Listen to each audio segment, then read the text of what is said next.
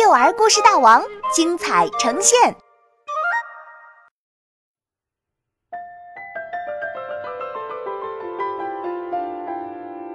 马小龙成了英雄。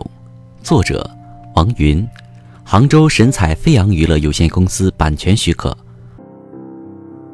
这时，一个士兵匆匆的走了过来，在诺布托族长耳边小声的说着什么。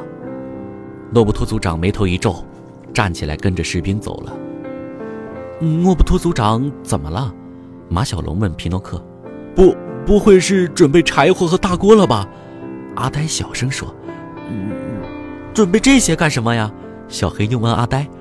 吃掉我们呢？阿呆不安地说。哈哈哈，才不是呢！皮诺克看着阿呆害怕的样子说。有一个树屋被白蚁吃出了一个大窟窿，随时会倒塌。这些白蚁可真让人讨厌，总是把我们辛辛苦苦搭建起来的树屋啃出了许多的窟窿。要是有办法消灭它们就好了。白蚁，马小龙的眼睛放出光来，哪有白蚁？快带我去，我有办法消灭白蚁。皮诺克半信半疑地带着马小龙来到了一个破旧的树屋前。这个树屋上。密密麻麻地爬满了白蚁，诺布托族长正指挥着士兵用水枪扫射，可是此举只能驱赶白蚁一时。水枪一停，那些白蚁又偷偷地爬上来了。我马小龙来了！马小龙跳到树屋上，贪婪地舔食起来。要知道，这些虫子可是马小龙最爱吃的食物。只见他伸出长长的舌头，把树屋的各个角落仔细地清扫了一遍。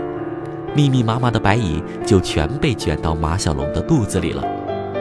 还有白蚁屋吗？马小龙摸摸肚子问。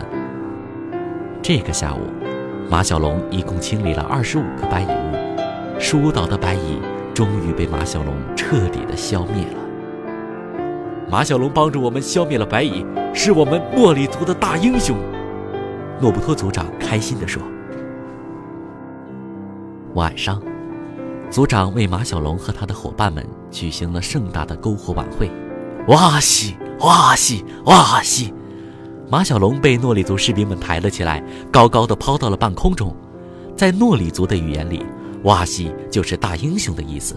当英雄的感觉可真不错，马小龙想。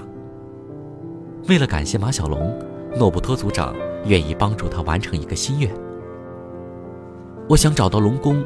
那里是我祖先居住的地方，我要去寻找我的祖先。马小龙不假思索的道。听到龙宫，诺布托族长的眉头又皱了起来。皮诺克告诉马小龙，这儿一直流传着关于龙宫宝藏的传说，但是谁也不知道龙宫在哪里。苏里海盗也一直在寻找龙宫。苏里海盗，嗯，苏里海盗。皮诺克继续说：“以前，我们诺里族人一直生活在地面上。几年前，来了一群自称是苏里的海盗，控制了这边的几个小岛。